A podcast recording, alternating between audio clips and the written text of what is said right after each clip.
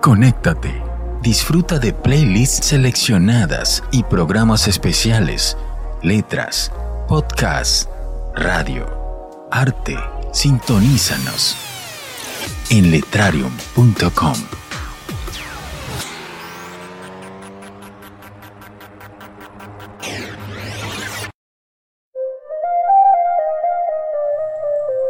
Plétora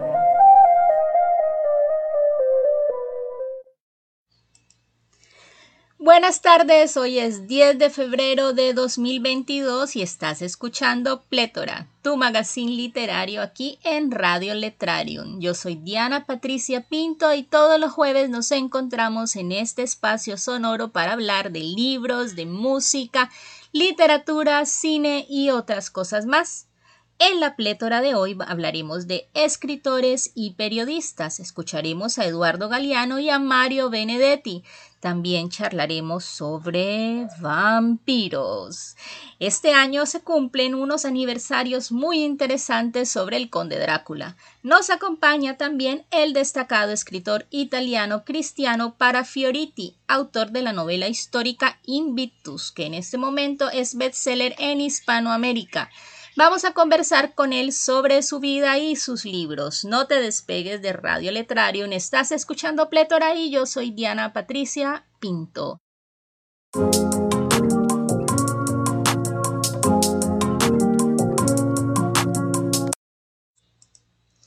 Ayer 9 de febrero se celebró el Día del Periodista en Colombia. La fecha fue escogida porque el 9 de febrero de 1971 nació el primer periódico de nuestro país. Papel periódico fue su nombre y circulaba en Bogotá, y en él escribieron los próceres colombianos Antonio Nariño, Francisco Antonio Sea, Francisco José de Caldas, entre otros. De niña y adolescente yo pensaba que para poder ser escritora tenía que ser periodista y entonces estudié periodismo. La relación entre el periodismo y la literatura es innegable. Muchos de los grandes escritores fueron y son periodistas. El polaco Ryszard Kampunsinski dijo una vez una frase con la que yo concuerdo totalmente. Para ejercer el periodismo, ante todo hay que ser buenos seres humanos. Las malas personas no pueden ser buenos periodistas. Si se es una buena persona, se puede intentar comprender a los demás, sus intenciones, su fe, sus intereses, sus dificultades, sus tragedias. Dentro de la literatura universal se dedicaron al periodismo escritores como Truman Capote, Ernest Hemingway y Edgar Allan Poe. Aquí en nuestra hermosa Hispanoamérica tenemos a varios escritores periodistas entre ellos Gabriel García Márquez, premio Nobel colombiano, que ejerció como periodista durante varios años y publicó sus primeros cuentos de ficción en el periódico en el que trabajaba. También tenemos a Mario Vargas Llosa, premio Nobel peruano, que comentó alguna vez que el periodismo tuvo un gran impacto en él. Recorrer las calles en busca de noticias lo nutrió literariamente. Isabel Allende. Mi queridísima Isabel Allende fue reportera y entrevistadora. Trabajó para diferentes periódicos y revistas. El español Arturo Pérez Reverte fue corresponsal y reportero en diferentes conflictos armados y guerras, temáticas que están presentes en sus novelas. Tomás Eloy Martínez fue el primer director periodístico del noticiero Telenoche en Argentina. También fue editor de revistas y fue el periodista que por primera vez puso en una portada a un escritor. En ese momento fue Jorge Luis Borges. Mario Benedetti, nuestro apreciado y muy querido Mario Benedetti, Dirigió en 1948 la revista literaria Marginalia y perteneció al equipo de redacción del semanario uruguayo Marcha. En 1950 fue miembro del Consejo de Redacción de Número, una de las revistas literarias más destacadas de esa época. Y Eduardo Galeano, también es escritor, fue escritor y periodista. El uruguayo comenzó su carrera periodística en 1960 como jefe de redacción de Marcha, donde trabajaba también Benedetti. y que también tuvo como colaborador a, a Mario Vargas Llosa. Vamos a escuchar entonces, los invito a que escuchemos a Eduardo Galeano un extracto de una entrevista que titulan Vivir sin miedo, que fue publicada por la élite de la pluma. Las palabras de Galeano logran sacudir el corazón de quien las escucha. Para tener aliento hay que tener desaliento. Para levantarse hay que saber caerse. Para ganar hay que saber perder. Y hay que saber que esa es la vida nomás. Y que te caes y te levantás muchas veces y algunos se caen y no se levantan nunca más, que en general son los más sensibles, los que los más fáciles de lastimar, digamos, la gente a la que más le duele vivir, la gente más sensible, la más vulnerable. Y en cambio, estos hijos de puta que se dedican a atormentar a la humanidad viven vidas larguísimas, eso no se mueren nunca, porque no tienen una glándula que la verdad es que se da bastante poco, que se llama conciencia y que es la que te atormenta por las noches. Creo que el ejercicio de la solidaridad cuando se practica de veras en el día a día es también un ejercicio de la humildad que te enseña a reconocerte en los demás y a reconocer la grandeza escondida en las cosas chiquitas lo cual implica también denunciar la falsa grandeza de las cosas grandotas, en un mundo que confunde la grandeza con lo grandote. Hace poco en una entrevista que me hicieron en Madrid, se veía un poquito, un periodista me dijo, dice, yo leyendo tus libros siento que tú tienes, me dijo, un ojo en el microscopio y otro ojo en el telescopio. y, me, pareció una buena definición, por lo, por lo menos de, mis intenciones, de lo que me gustaría hacer escribiendo. Este, ser, capaz de mirar lo que no se mira, pero que merece ser mirado, las, pequeñas, las minúsculas cosas de la gente anónima, de la gente que los intelectuales suelen despreciar esa, ese micromundo donde yo creo que de veras alienta la grandeza del universo. Y al mismo tiempo ser capaz de contemplar el universo desde el ojo de la cerradura, o sea, desde las cosas chiquitas asomarme a las cosas que, que son más grandes, ¿no? a, los, a los grandes misterios de la vida, al misterio del dolor humano, pero también al misterio de la humana persistencia en esta manía a veces inexplicable de pelear por un mundo que sea la casa de todos y no la casa de poquitos y el infierno de la mayoría y otras cosas más. La capacidad de belleza, la capacidad de hermosura de la gente más simple, a veces de la gente más sencilla tiene una insólita capacidad de hermosura, que a veces se manifiesta en una canción, en un graffiti, en, una charla cualquiera. La que tienen los niños. Lo que pasa es que después los adultos nos ocupamos de convertirlos en nosotros y ahí les arruinamos la vida, pero hay que ver lo que es un niño, ¿no? Son todos paganos. Hace poquito yo tuve, sufrí una, tragedia para mí, que se murió mi compañero Morgan, mi perro, mi compañero de paseos, el, que me acompañaba también escribiendo, porque cuando se me iba la mano ya llevaba 18 horas escribiendo con su pata, me decía, vamos, nos vamos. La vida no, termina acá los vamos a pasear juntos. Y, y ahí nos íbamos los dos. Y se murió. Así que yo andaba con muy mala música en el alma.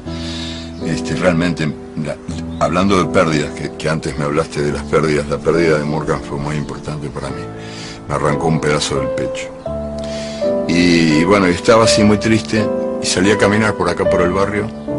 Era temprano en la mañana, no me podía dormir, me vestí, me fui a caminar.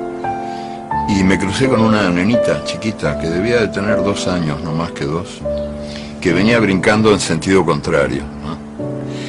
Y y ella venía saludando al, pasto, a los pastitos, a las plantitas. buen día, pastito, decía, buen día, pastito. O sea, a esa edad somos todos paganos y a esa edad somos todos poetas. Después el mundo se ocupa de achicarnos el alma. Él dijo que esa pregunta él se la hacía todos los días. ¿Para qué servía la utopía? Si es que la utopía servía para algo.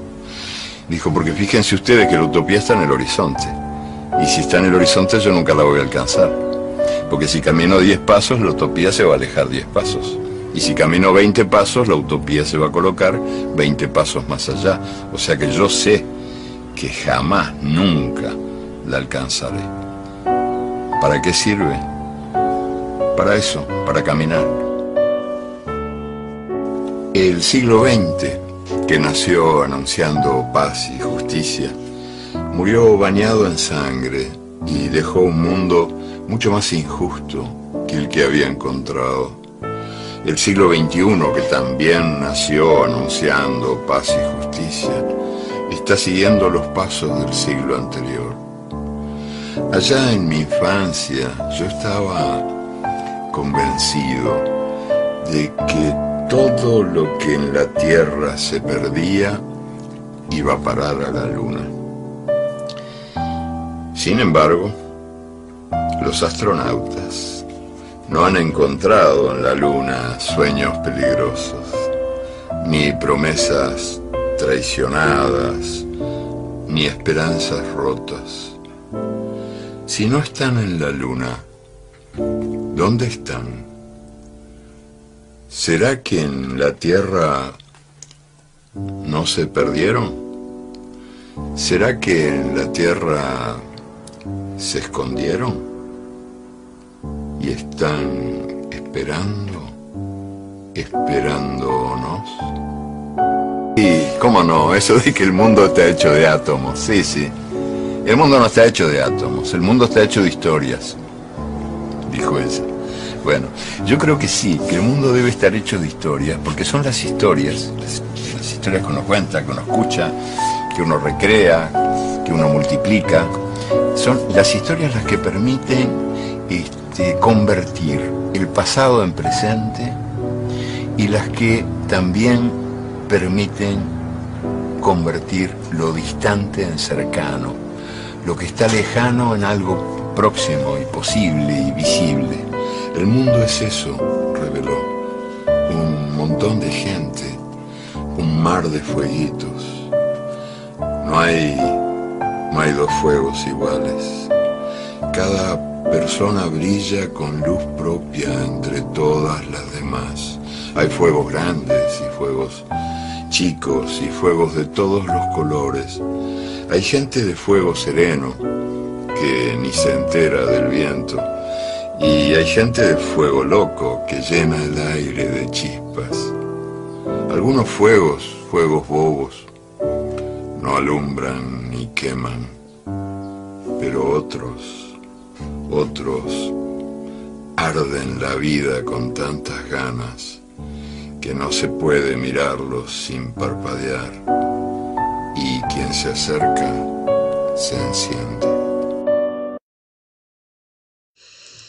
Ay, Eduardo Galeano, siempre que te leo, siempre que te escucho, tus palabras llegan a lo profundo de mi ser, retumban dentro de mí.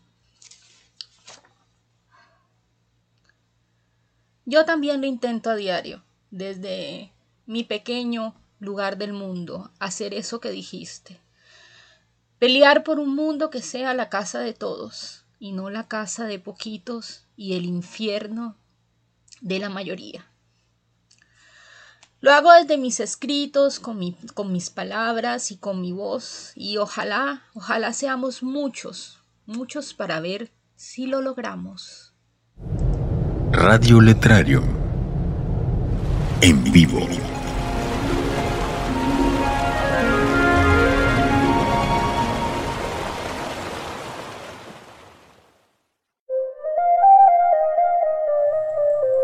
Plétora.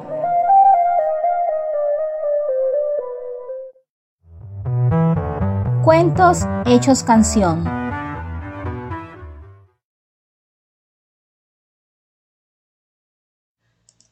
Ay, para reponerme de Eduardo Galeano que toca profundo el alma, hoy vamos a hacer, a escuchar un cuento hecho canción. Vamos a escuchar algo diferente y alegre. Vamos a escuchar un pop reggaetonizado. Yo detesto el reggaetón, pero esta canción siempre me ha parecido muy divertida y la tengo dentro de una lista de mi Spotify. Es una canción tonta pero graciosa y se titula Lindo pero bruto. La cantante mexicana Thalía y la argentina Lali cuentan la historia de una chica a la que le gusta otro chico. Él la invita a salir y la va a recoger y es aquí cuando comienza esta historia, pues podríamos decir que de amor. Que parece una anécdota, pero que a muchas les ha pasado. Una canción dedicable. Escuchemos entonces Lindo pero Bruto.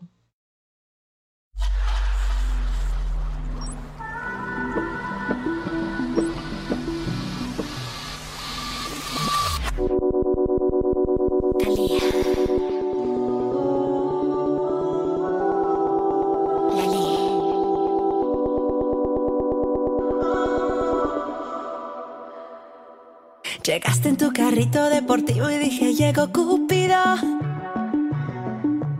solo dos segundos de mirarte ya me habías convencido.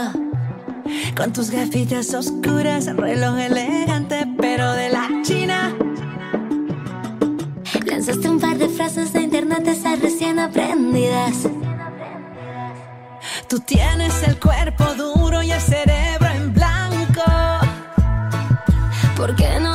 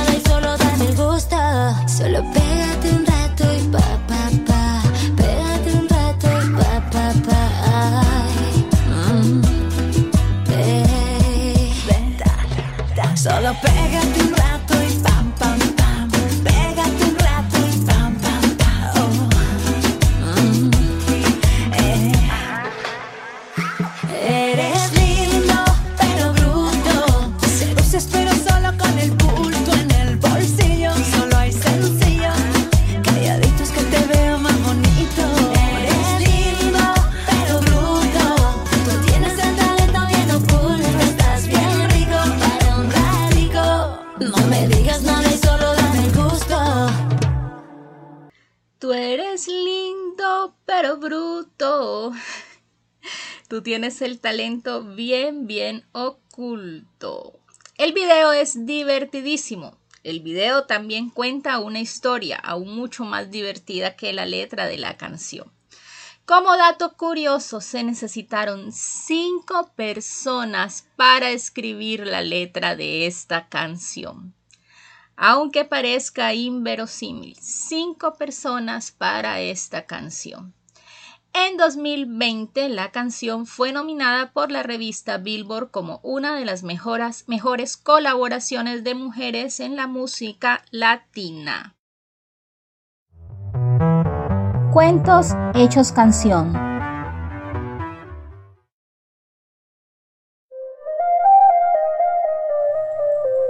Plétora.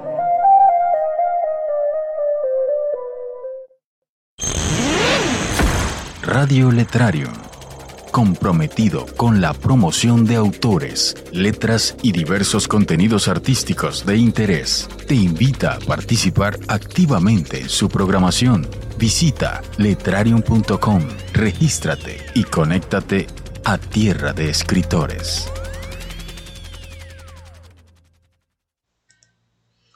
En este 2022 se cumplen 100 años de la primera adaptación al cine de Drácula de Bram Stoker. Nosferatu, una sinfonía de horror dirigida por Friedrich Marnau. Me he leído Drácula un par de veces en la adolescencia y la verdad es que me encanta. La película Nosferatu, una sinfonía de horror, es quizás una de las adaptaciones más fieles del libro. El film es catalogado como una obra maestra del expresionismo alemán y considerada una de las películas fundadoras del cine de terror cuya influencia e innovación sobreviven hasta hoy. La película tiene su historia truculenta. La productora alemana Prana Films no tenía los derechos de la novela escrita por Bram Stoker. El escritor había fallecido 10 años antes. Entonces, para no pagarle a sus herederos, en este caso la esposa o la viuda de Stoker, cambiaron los nombres de los personajes. A Drácula lo nombraron Orlok y a los Harker los Hutter y trasladaron la historia de Gran Bretaña a Alemania.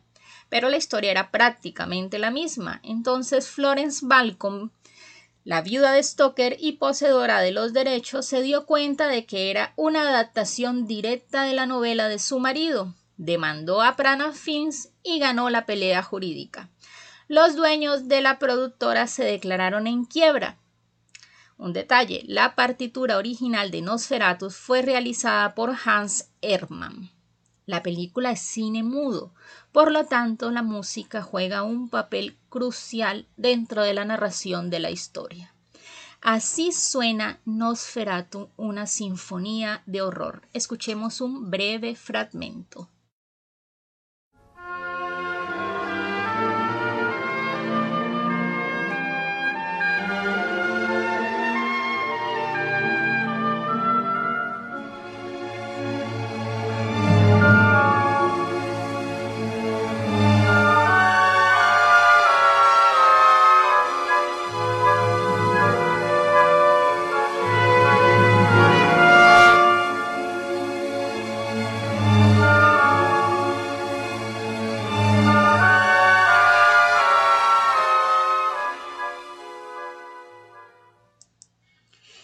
Esta parte, la escena que ocurre es cuando Jonathan, o bueno, Jonathan Hutter, para el caso de la película, sube a la habitación, ya está en el castillo del conde y sube a la habitación por primera vez, eh, a la habitación que le fue asignada dentro del castillo.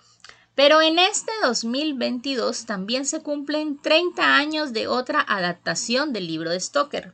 La película se titula obviamente Drácula de Bram Stoker, una película estadounidense estrenada en 1992, dirigida por Francis Ford Coppola y producida por Columbia Pictures. La cinta fue protagonizada por Gary Oldman, Winona Ryder, Keanu Reeves y Anthony Hopkins tuvo un presupuesto de 40 millones de dólares, lo cual fue una cifra escandalosa para la época porque no se acostumbraban estos presupuestos para una película de terror. El género aún no estaba de moda. Escuchemos entonces un fragmento de la escena en la que Jonathan Harker conoce al conde Drácula, llega a su castillo por primera vez.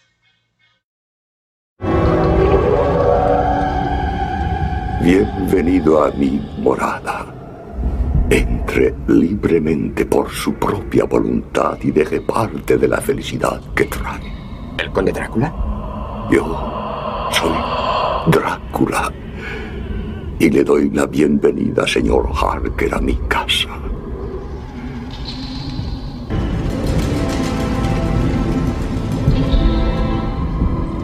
Confío en que sabrá disculparme por no acompañarle. Pero yo ya he cenado Y jamás bebo vino. ¿Un antepasado? Veo cierto parecido. La Orden de los Dracul es un dragón. Una antigua sociedad que comprometía a mis antecesores a defender a la Iglesia contra todos los enemigos de Cristo. Esa relación no fue enteramente venturosa. Oh. Sí. Esto no es cosa de risa. Los Drácul estamos orgullosos.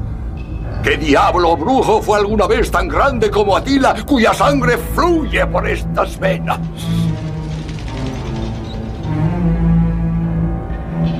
La sangre.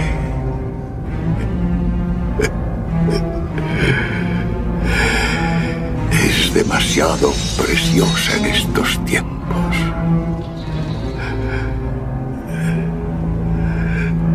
Los días de guerra han acabado. Las victorias de mi gran raza no son sino relatos que contar. Yo soy el último de mi especie. Le he ofendido con mi ignorancia, Conde.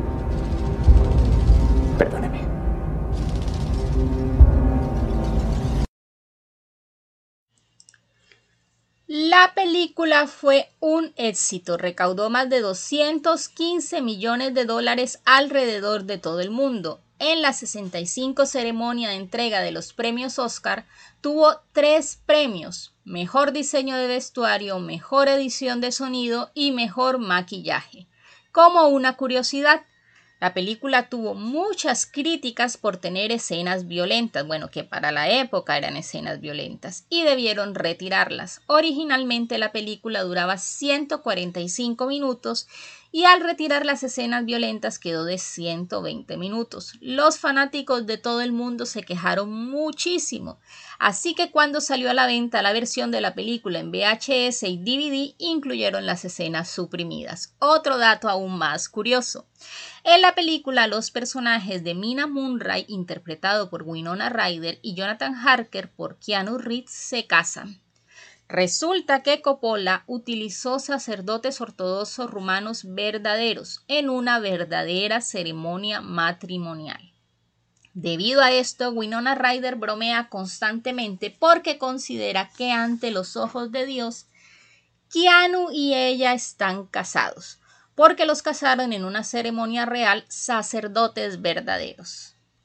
El tema final de la película Love Song for a Vampire fue compuesto por Annie Lennox. Pero no vamos a escuchar Annie Lennox, vamos a elevar nuestra imaginación y vamos a imaginarnos que estamos en un universo paralelo donde Coppola decidió que la banda sonora de Drácula no fuera Annie Lennox, sino ta ta ta ta el vampiro de los corraleros de Mahahual, imagínense eso. Que por cierto, esta canción es un cuento hecho canción. Vamos a escucharla. Cuentos hechos canción.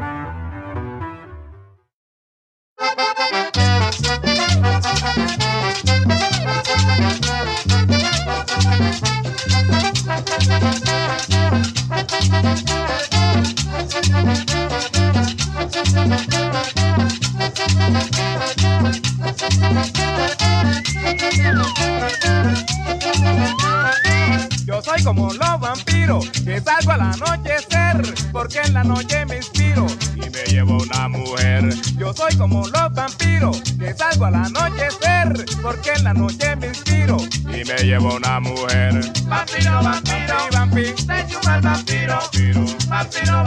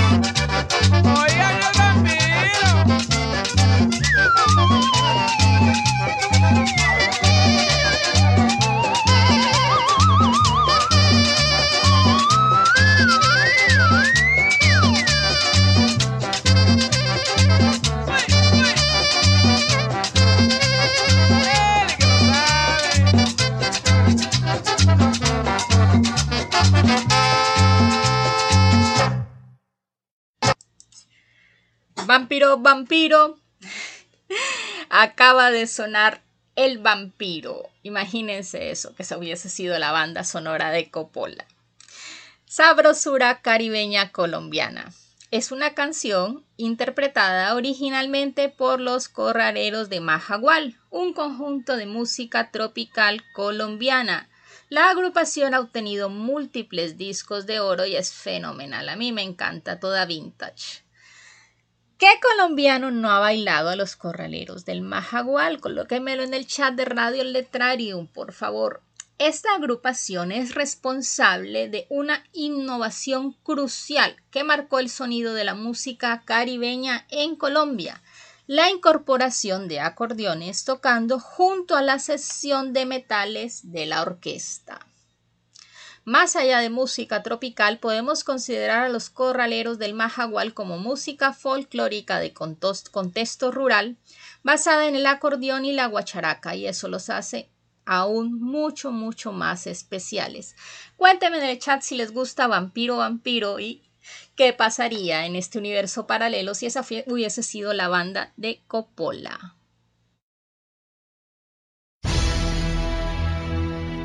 Todos los contenidos presentados en Radio Letrarium son propiedad de sus autores o de quien dice ser su autor. Si encuentras necesario reportar posibles plagios sobre el material presentado en cualquiera de nuestros programas, contáctanos. Rechazamos tajantemente el plagio en cualquiera de sus formas.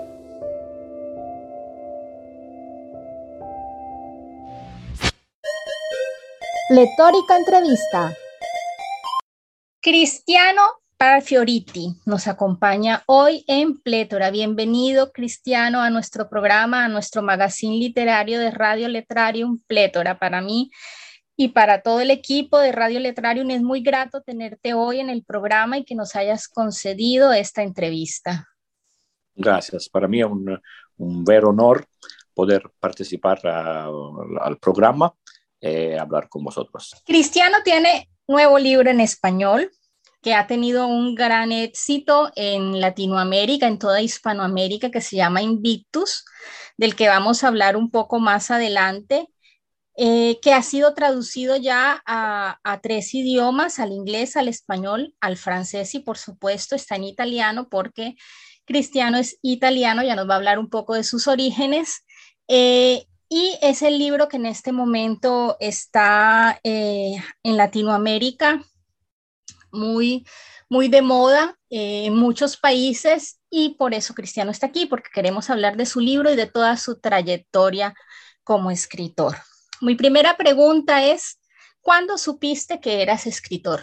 Que decidiste dedicarte a escribir. Es una pregunta muy particular porque te puedo decir que yo lo subí mm, cuando nací. es una cosa del alma, creo. Eh, claro, cuando mi pasión eh, se transformó, transformó en, una, en una, alguna cosa concreta fue cuando y, eh, me partí de mi, de mi tierra, Yo soy de Sicilia.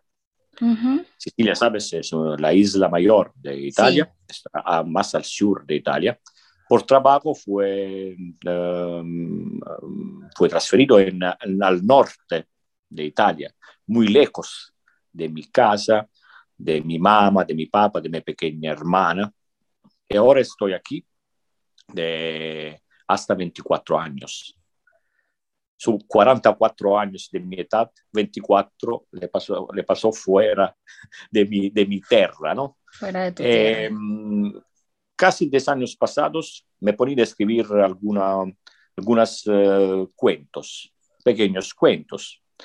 Y mm, me la, la- le puse en, eh, en el Facebook, ¿no? En el social, en una página de, un- de nuestro pequeño pueblo de Sicilia. Mi, mi pueblo se llama en Sicilia Galati Mamertino. Es un pueblo muy pequeño, 2.000 hace más habitantes. Está en, en, eh, en la montaña de, de Sicilia, montaña se llama Nebrodi, una pequeña catena de montañas.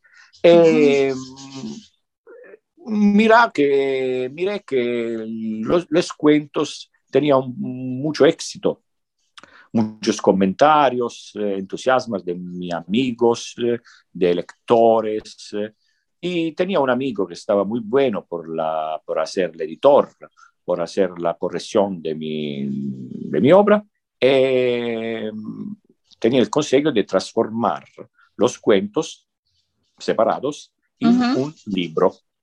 Así nació, así nació mi primer libro, que en italiano se llama Era il mio paese, que en español es Era mi pueblo. Era mi pueblo, sí. Era mi pueblo, sí.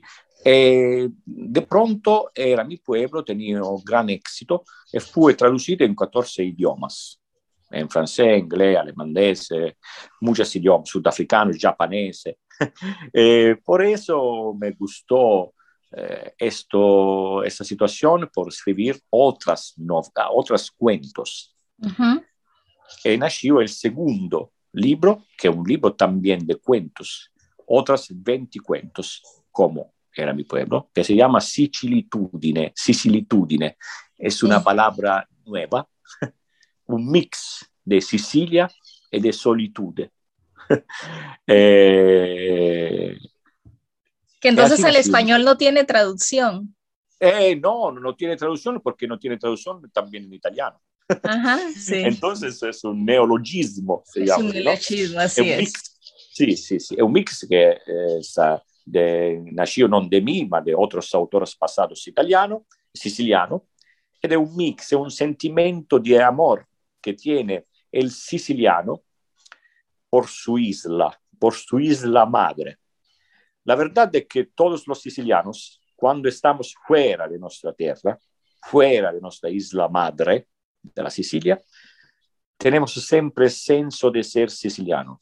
¿Dónde vamos? En, eh, en eh, norte de Italia, en Estados Unidos, en eh, Perú, en Colombia, en Argentina, en Australia, tenemos siempre ese sentimiento de ser siciliano, de ser sicilianos, principalmente, ante todos. Eh, Tenemos esta, eh, esta nostalgia, como se le dice, ¿no? Este sentimiento de, que en, eh, en Brasil, se- en portugués se dice saudade Sí. de, nues- de nuestra, de nuestra tierra. De nuestra tierra, E io, así es. por superar esta saudade, este sentimiento nostálgico de mi tierra, me puse a escribir. Te pusiste a Antes escribir. los dos libros de cuentos, dos colecciones de cuentos. El tercero fue la- mi primera novela. Y de, de amor y de bandido se llama. eh, eh, en, en español es Amor Bandido. En Manuel Castro, que es mi traductor en español, que es eh, cubano, le gustó de traducirlo como Amor Bandido. Eh, es un poquito diferente del italiano. El italiano es D'amor e, d'amore di briganti. Es una novela que habla de amor y de bandidos, porque el protagonista es un bandido que del periodo eh, 1860, después la unidad de Italia, una unidad muy particular, una Ujú. guerra de revolución italiana que pero eh, tenía eh, muy mal la Sicilia, el sur, eh, estamos siempre con problemas que están también ahora. Después de Ujú. 200 años, el problema no, no se pasó. Eh, él es un bandido, es una, una historia, una, una, historia de un bandido y de su amor para una mujer casada y una mujer noble. Es un amor en verdadero imposible. Es una historia de amor y de pasión. Ese de también sangre está traducido al finlandés. Sí, en finlandés, en, eh, eso está en finlandés, en, eh, en alemán, en eh, alemandés, en francés, en español, en inglés, eh, en eh, cinco, seis idiomas, la, la, la prim- la primera novela. Eh, Similitudine en ocho, me, pa- me parece. E eh, l'anno, pa- l'anno passato eh, io mi, mi seconda novela, mi quarto libro, è eh, Invictus, come me dijiste tú. Así es. También escribes poesía. Y me di cuenta que has ganado muchos concursos de poesía. ¿Cómo es tu relación con la poesía? Beh, io dico che la poesia è molto differente. eh. La poesia de los cuentos e della novela está muy diferente. Eh, te dico que puede ser que nosotros como escritores, yo tengo muchos amigos, amigas que me preguntan consejos ¿no? por sus obras. Me digo, tú eres un, un escritor eh, como conocido, afirmado, me puede ayudar. Eh, Te digo, es más fácil ayudar en una obra de prosa, en una obra de, como una novela. La poesía es muy personal, muy particular. Yo Así creo es. que cada, cada uno tenemos una, una manera de, eh, de sentir eh, la, eh, en, en el alma la poesía. Yo me gusta escribir poesía, pero no, no, me, no pienso que soy un buen poeta. Yo tengo muchas amigas que me digan, amigos que me digan, tiene que publicar un libro de poesía porque me gusta. Y eso te iba a mucho". preguntar, que si tienes pensado publicar un Sí, libro lo, de lo tengo poesía. pensado, lo tengo, te digo verdad, casi listo. Eh, me, pues sí, posible que el dos, este año, el 2022, será el año del, de mi primer libro de poesía. Eh, Antes, después un libro de cuentos, después eh, la- las novelas. Ahora creo que es, eh, está tiempo de un libro de, de poesía que mm, eh, te digo verdad, estoy casi listo. Tengo una amiga que está, se está ocupando de hacer la, la portada. Eh, entonces, después, claro, antes de publicar un libro, está muy, muy, eh, muchos pasos de hacer, Ujú. Así pisos de hacer. Sí, sí, sí, eh, vamos a ver. Pero mm, sí, claro, lo tengo en, eh, en idea, en proyecto. Pero yo creo que están esperando tus lectores ese libro de poesía. Has ganado más de cuatro concursos de poesía en Italia. O Sí, sea que, Sí, sí, que eres buen poeta. verdad, pero te digo, mm, no tengo muchas estima, muchas, eh, ¿cómo se llama en español? No sé, con muchas eh, eh, opinión buena del cristiano poeta. La tengo más buena del cristiano escritor, escritor de, de novela. De Pero te digo verdad, es una mía opinión. Para el público, cuando yo voy a poner una, como, como dices tú, en un concurso, una poesía, o la voy a poner en un, eh, un Facebook, en un eh, Instagram, veo que muchas mm, de mis lectores la, le gusta mucho. Y eso es una cosa buena también, ¿no? Así me pasó a mí cuando pu- publiqué mi primer libro de poesía. Estaba aterrada porque yo no me siento una buena poeta, pero me arriesgué. La poesía es más complicada. Sí, verdad, eso digo. Eres ma- ma- tienes una maestría en historia. Invictus es sobre historia, sobre la Segunda Guerra Mundial. ¿De dónde salió la idea de escribir Invictus? La idea de escribir Invictus me, me la pasó mi eh, querido amigo que tenía mm, un video muy largo, de casi tres horas, de una, long- de una larga entrevista, entrevista que él puse a su abuelo. Su abuelo fue un soldado italiano de la Segunda Guerra, Segunda Guerra Mundial que fue en Rusia con, el, con el grupo de alpinos. ¿no? Él me dio esta idea porque tenía ese video y tenía ganas de hacer alguna cosa. Y yo le, mm, pensé en eso, miré el video y algunas partes del video me emocionó mucho. Era la historia de su abuelo. Eh, su abuelo que hablaba muy, muy emocionado. Abuelo, cuando grabaron el video tenía 87 años. Eh, y hablaba como si fuera en el presente todo lo que él pasó en Rusia, cosas terribles. Y me emocionó mucho y entonces cuando hablé con mi amigo, que se llama como el protagonista de la historia, Salvatore Di Nardo, como su abuelo, porque en Italia tenemos, en Sicilia tenemos la tradición de eh, poner al abuelo el nombre, eh, de, a, poner al nieto el nombre del abuelo. Nombre del abuelo. es homónimo, ¿no?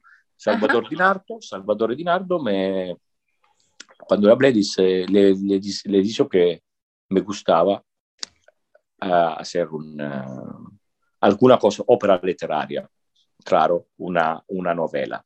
Después, claro, yo soy, eh, tengo una maestría en, um, in, in, historia porque soy un estudiante, di, fui un estudiante de historia a la Universidad Ciencia Histórica a Milano y por eso me, me encanta hablar de, de situaciones históricas, del, de la novela histórica, ¿no? que se, se basada su, su, sul real, su una vida, su una, alguna cosa real que pasó realmente.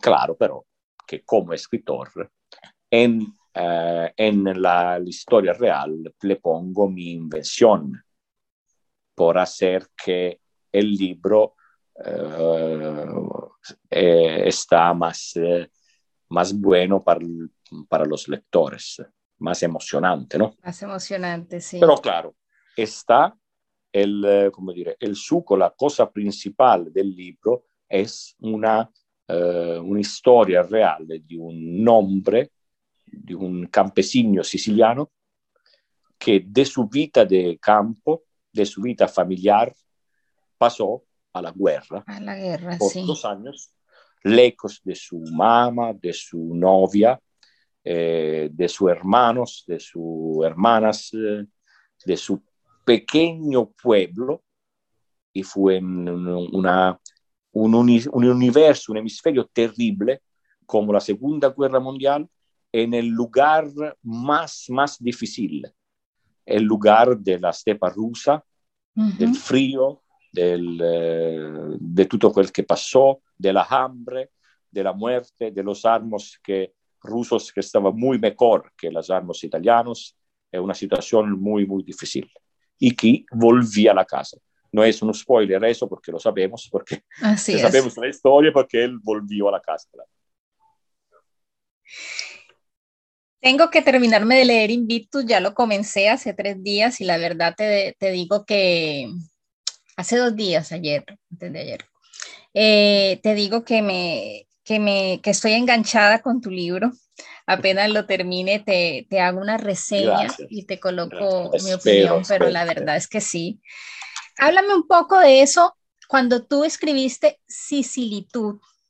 Eh, los críticos en Italia dijeron que habías creado una nueva corriente literaria llamado, llamada minimalismo siciliano. ¿Qué claro. es el minimalismo siciliano? Claro, esa es una idea, una definición que puse un, mi, un, um, giornalista, un tu colega, Ujú. que se llama Nino Amadore, que escribe en un giornal muy famoso en Italia, que se llama Il Sole 24 Ore, que es un giornal principalmente económico, pero habla de, de, de muchas cosas. Nino Amadore es un giornalista antimafia, habla de cosas muy particular.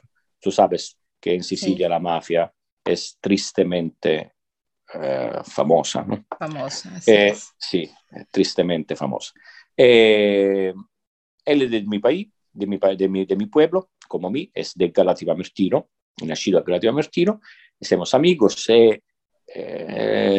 cuando ha- hacemos una, una presentación de Sicilitudine en mi, en mi pueblo, e él en la, nella portada de, esta, de este evento eh, escribió, como tú, tú hablaste, ¿no? Cristiano Parafioriti es el fundador de, un- de una nueva corriente literaria, el minimalismo siciliano, donde las historias de, de un pequeño pueblo están como paradigma de las historias del mundo entero.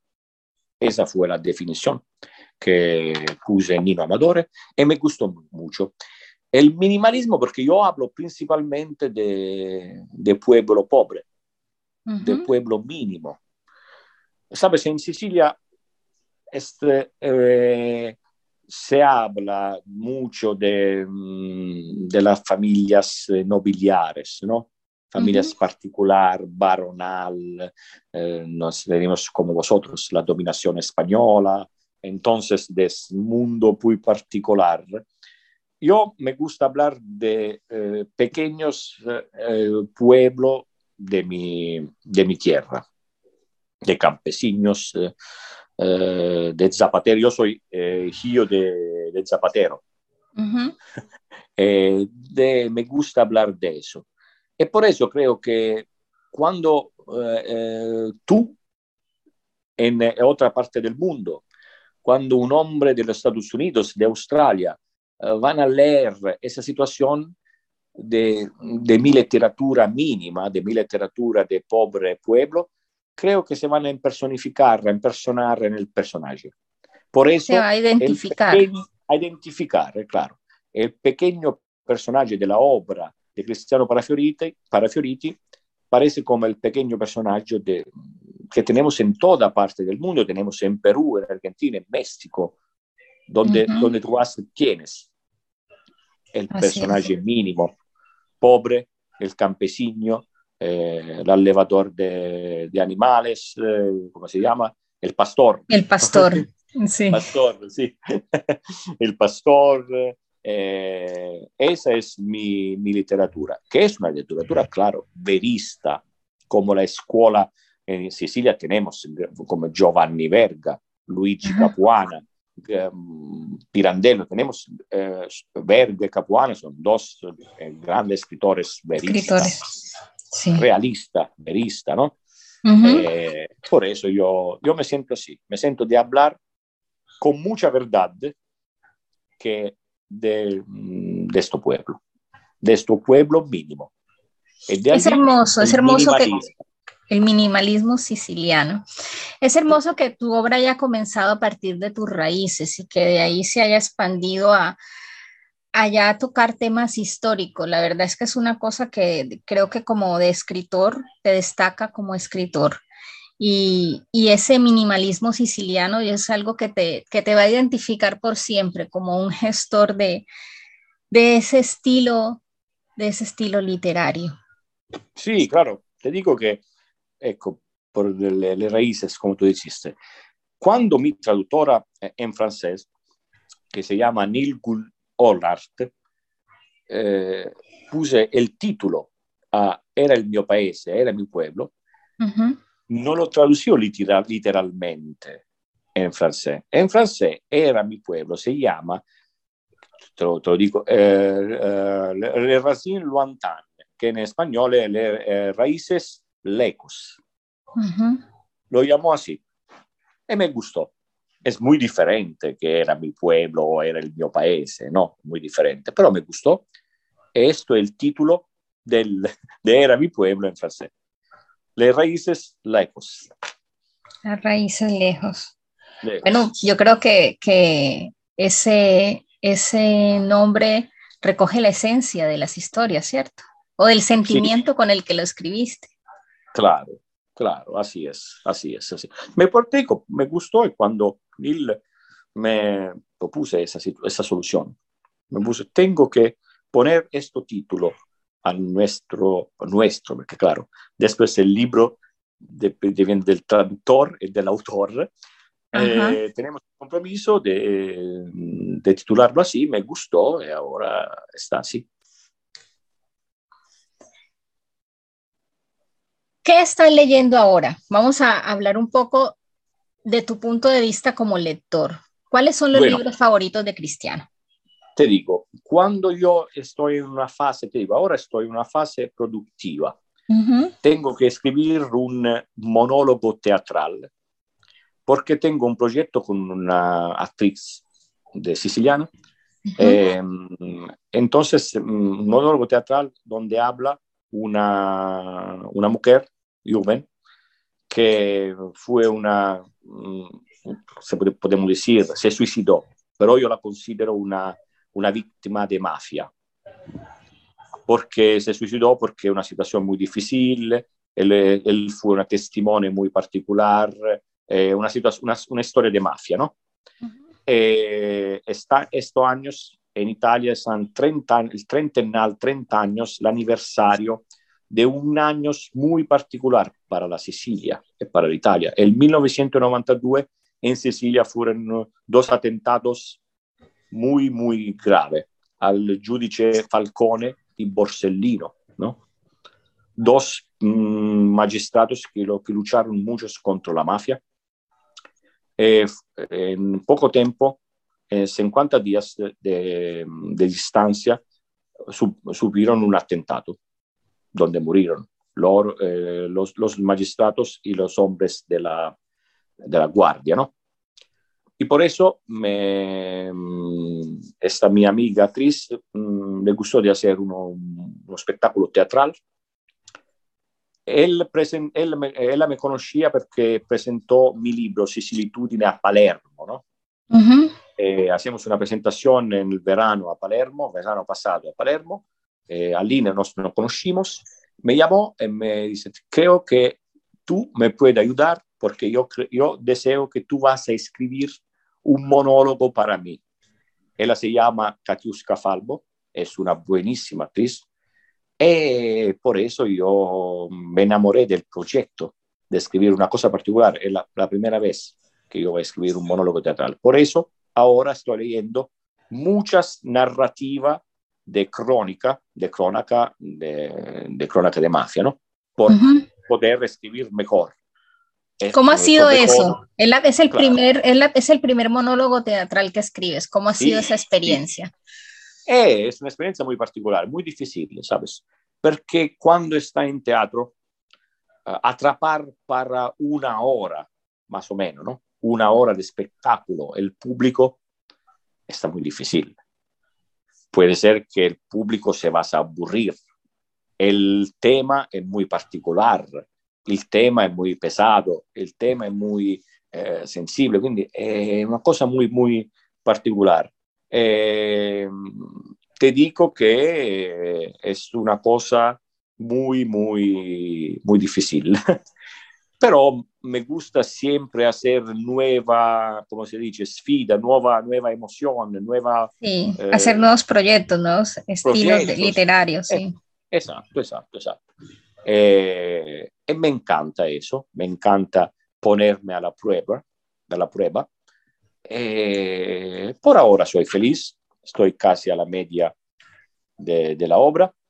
Creo que de aquí en un mes la voy a terminar, está lista, y después Katiuska, que será la actriz, tiene que estudiarla. Entonces... Creo que en primavera, en dos, tres meses, la ponemos en, eh, en vivo, en, en, vivo. en, un teatro a Palermo, que tú sabes, Palermo es el, la capital, que aquí se llama Capoluogo, la capital de la región de Sicilia. Qué emocionante, qué emocionante que en un mes más o menos tengas lista tu, tu primer sí, monólogo creo, para teatro y, sí, y, me imagino la emoción que va a ser cuando lo veas en, eh, en escena. Será la primera vez, porque, sabes, cuando voy a presentar mi libro es siempre una emoción, pero muy eh, particular, pero no tengo problema, porque va como, como, ahora contigo. Sí, ahora tenemos el problema del idioma, porque mi español está muy, muy, muy malo. No, no, tu con, español con, está muy bueno, la verdad es que los se espectadores, los públicos que me escucha y puede pensar, ma ¿cómo habla esto? Pero bueno, te digo, cuando voy a presentar el libro, está, es muy fácil porque el libro lo escribí yo. Entonces no tengo problema de, de las preguntas, es una cosa mía. Pero cuando estoy allí, estaré allí con el público, con lo espectáculo teatral, que el público te vas después a hacer una reseña, ¿no? Así es. es. será, será muy, muy emocionante. Sí, ya me lo imagino. Será muy, muy emocionante, claro. Me alegra mucho conocer eh, de ti ese proyecto, no lo sabía, no sabía que estabas trabajando sí, en un sí, monólogo teatral. Ecco, por tornar, eh, por volver a tu pregunta, cuando estoy en, en, una fase productiva, claro que voy a estudiar los libros del argumento de mi obra. Cuando estoy libre, me gusta variar mucho. Por ejemplo, fue, fue un, un periodo de mi vida estaba muy tranquilo, que me puse a leer mucho de, de Isabel Allende, de, de Márquez. Eh, ¿Qué leíste de Isabel Allende? Isabel Allende, Paula. Paula. Eh, leí eh, La Casa la, de los Espíritus. De, de, de espíritu. Leí El amor en tiempo de, de cólera. La Casa de los Espíritus es mi libro favorito, fíjate. Eh, sí, sí, sí, me encantó mucho, me, me gustó mucho. De, de Márquez eh, leí eh, Crónica de, un, de, una muerte. De, un, de, una muerte anunciada. Anunciada. leí, claro, Cien, cien años de, de, soledad. De soledad.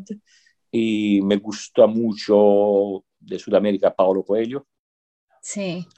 Paulo Coelho leí El Camino de Santiago, L'Alquimista, Verónica decide de morir, eh, Ozair, eh, Aleph, eh, me, recuerdo. però también me gustó, por ejemplo, de otra parte del mundo, un autor japonés come Murakami Haruki. Ah, claro que sí. De, de Murakami Haruki leí Norwegian Wood, unos Q84. ¿Cuál sería eh, tu escritor favorito de todos los tiempos? El que más, ah, el que más te ha gustado, el que más ha repetido sus libros, no sé, porque digo, bueno, por lo menos yo tengo la costumbre como... de que siempre me leo varias veces el libro de mi escritor favorito. es una pregunta muy, muy difícil porque ten tenemos muchos autores muy bonitas y con estilo muy diferente. Claro, te digo, de Italia, me, de, del siglo pasado, del siglo de la, del romanticismo, del 1800, me gusta mucho Verga como escritor, yo, porque creo que tiene una escritura muy similar a la mía, está siciliano, habla verista y me encanta mucho. Eh, 900 me gustó mucho Humberto Eco, sí. que sabes escribir, y tengo en español eh, El nombre de la rosa. El nombre de la rosa. El nombre de la rosa, si lo tengo también en español. Y lo uso para entrenar mi, mi español. Eh, ahora mmm, creo que Murakami Haruki, como te he dicho, me gustó mucho. Y me gustó mucho dos autores de Europa Oriental. El primero es Varlam Salamov, que es un autor de Rusia, que fue eh, cerrado en el Gulag ruso, eh, en Siberia. Uh -huh. eh, escribí, eh, ha escrito, escribido le, los cuentos de la Colima. La Colima es el eh, nombre del, del, del, lugar geográfico. Voy sí, a buscarlo.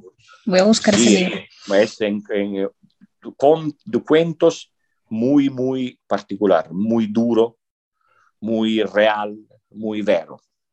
Y me gusta también un autor de eh, Suecia que se llama Stig Dagerman, eh, un autor muy, muy luminoso y muy particular, un alma muy, muy tormentada. Eh, él se suicidó muy, muy joven, a 31 años se suicidó. El, una colección de cuentos que se llama, eh, italiano se dice Il Viaggiatore, eh, el viator, ¿no? Eh, el Viaggiatore es una colección de cuentos muy, muy buena. Autor muy particular, ¿eh? no muchos conocidos, pero con una narrativa magnífica. Muy interesante. Gracias sí. porque a los, a los, a los eh, radioescuchas eh, les va a servir mucho conocer nuevos autores y buscar nuevos libros, abrirles el horizonte a otros escritores que de pronto aquí en Hispanoamérica no son tan, no, claro, tan conocidos. Sí, sí, sí. ¿Te has sí, leído Drácula de Bram Stoker? Ma l'ho leído cuando estaba, creo, 15 años pasados. Sí, yo, yo no también. Pues fíjate de... que este año, sí. este sí, año sí, se cumplen 100 años de la primera película Sí, sí, Vero, vero, vero, ¿Qué tal? ¿Te, te acuerdas de, de, él? ¿Te gustó? ¿No te gustó? Sí, no, eh, yo te digo, no soy mucho de, de, de la historia particular con mucho fantasy, ¿no? Uh -huh. Claro que te digo que el, eh, el realismo mágico de un Márquez del Sudamérica en verdad me encanta.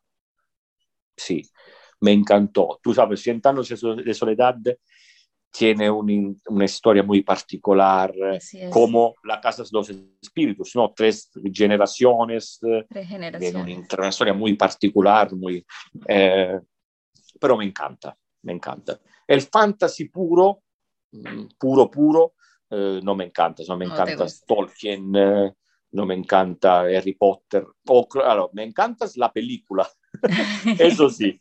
La veré muchas veces con mi hijo y te digo que me encanta, sí, me encanta, me atrapa la película, sí. No sé si uh, me, mm, leer el libro como, como es, libro no como creo. Tal. Te digo verdad, es muy. Invist, invito, Pero- dime. Pero te digo que Drácula era diferente, porque yo conozco la historia real De donde nació Drácula, ¿no? Del príncipe Vlad III de, Vlad. Ma- de Malaquia. Es una historia, el empalador es una historia muy particular, de una historia real y me atrapó. mm, Así bastante. Sí, sí, sí, sí. Invictus es de la Segunda Guerra Mundial. Sí. Hay, suenan trompetas de una tercera guerra mundial. ¿Cómo se está viviendo desde Italia o cómo lo ves tú desde Europa el tema de Rusia y Ucrania? ¿Cómo se yo soy siente? muy- ¿Cómo se te digo, siente? soy ¿Se siente eso? ¿Se- Sí, bueno, claro, claro, claro, claro. Aquí estamos, claro, muy, no como vosotros, está muy lejos. Aquí estamos eh, muy cerca de- del problema, pero creo que en una situación de bélicos actual, ni un, eh, nunca, eh, ni un está mm, tranquilo, porque con los misiles, con las bombas atómicas, nunca puede, puede estar tranquilo, ¿no? Non è come la seconda guerra mondiale che in Sud America está más eh, situación más tranquila que en Europa Así es. Ahora no. Sí, porque nosotros ahora desde no. aquí lo vemos de lejos, pero allá Pero la sensación debe ser distinta, estar tan cerca. Claro. Sí, claro, claro, cerca, pero creo que yo eh, me recuerdo una, una frase de Einstein, Albert Einstein, que ha, dicho, ha dicho, yo no sé cómo se va a, mm, a combater la, eh, la tercera guerra mundial, pero yo sé cómo se va a combat- a combater la cuarta guerra mundial.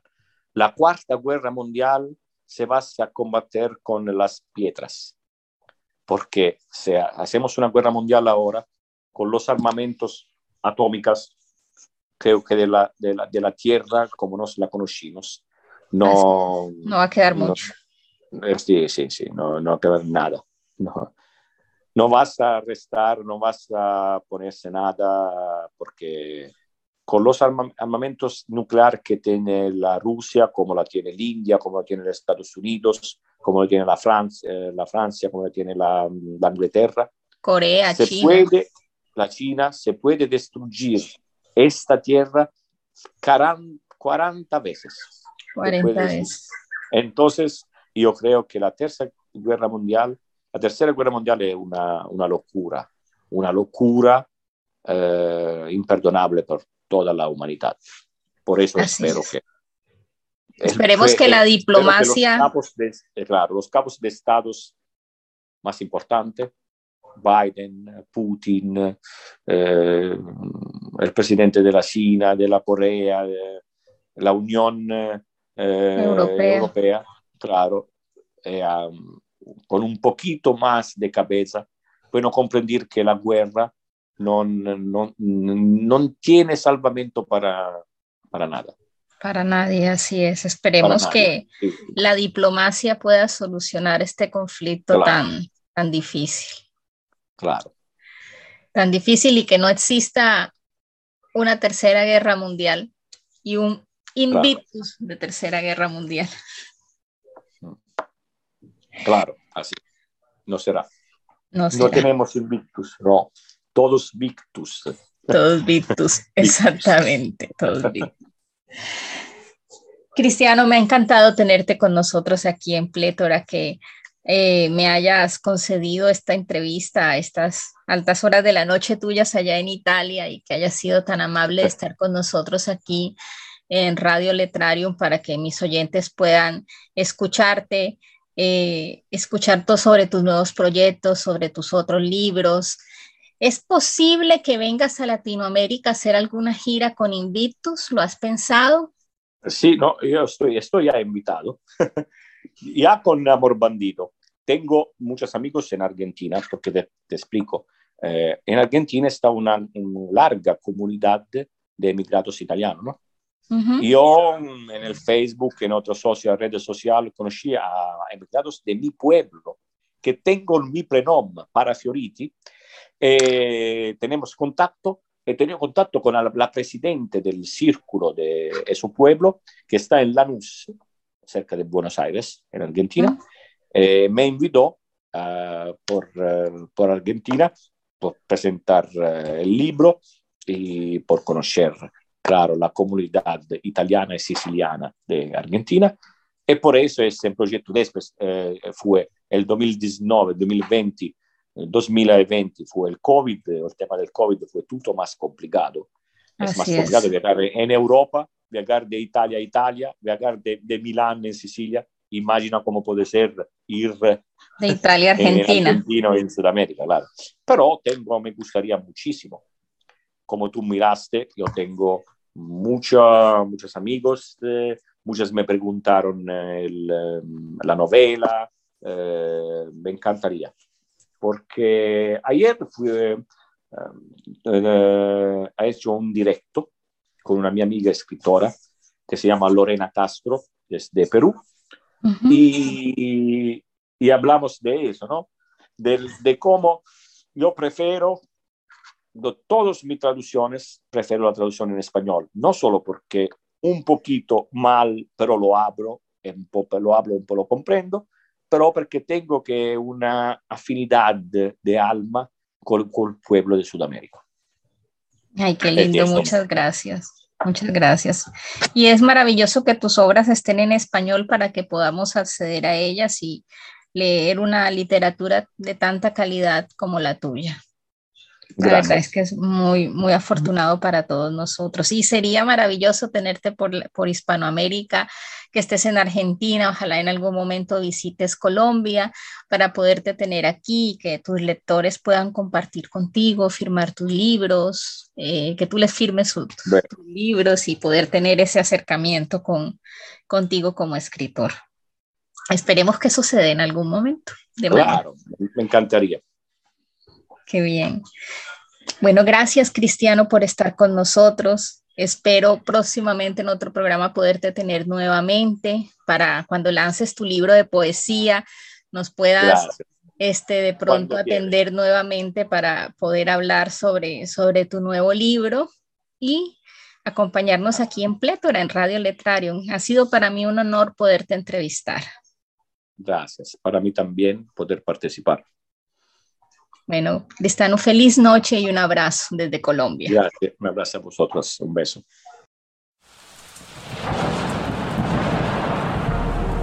Conéctate, disfruta de playlists seleccionadas y programas especiales, letras, podcasts, radio, arte. Sintonízanos en letrarium.com.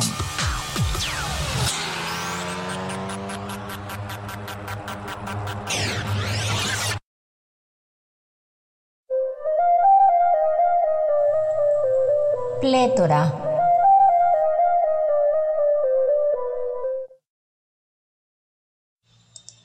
Estás escuchando Plétora en Radio Letrarium. Yo soy Diana Patricia Pinto, periodista y escritora. Me encuentras en todas las redes sociales como Diana Patri Pinto. Si quieres conocer un poco sobre mí, sobre mis libros, leer mis columnas y conocer mis proyectos, también puedes visitar mi página web dianapatriciapinto.com. Radio Letrario. En vivo.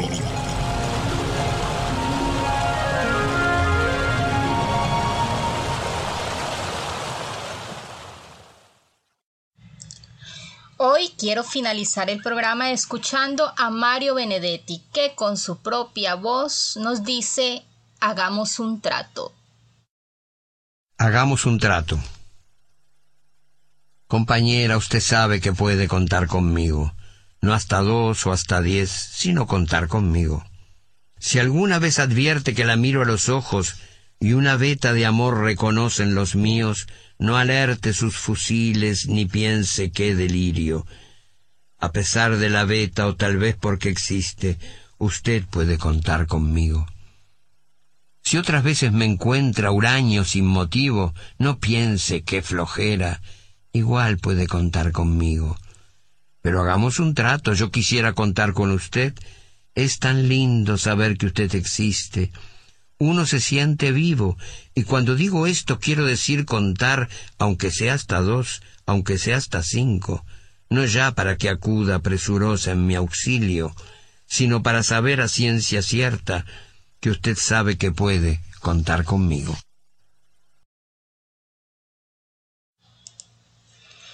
Y ya se acabó esta plétora de hoy. Muchas gracias a todos por acompañarme. Gracias a los que han interactuado conmigo en el chat. Yo soy Diana Patricia Pinto y les envío un beso con sabor a menta. Nos escuchamos el próximo jueves con otra plétora.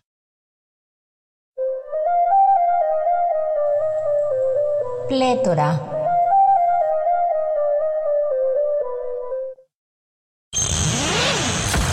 Radio Letrario. Comprometido con la promoción de autores, letras y diversos contenidos artísticos de interés, te invita a participar activamente en su programación.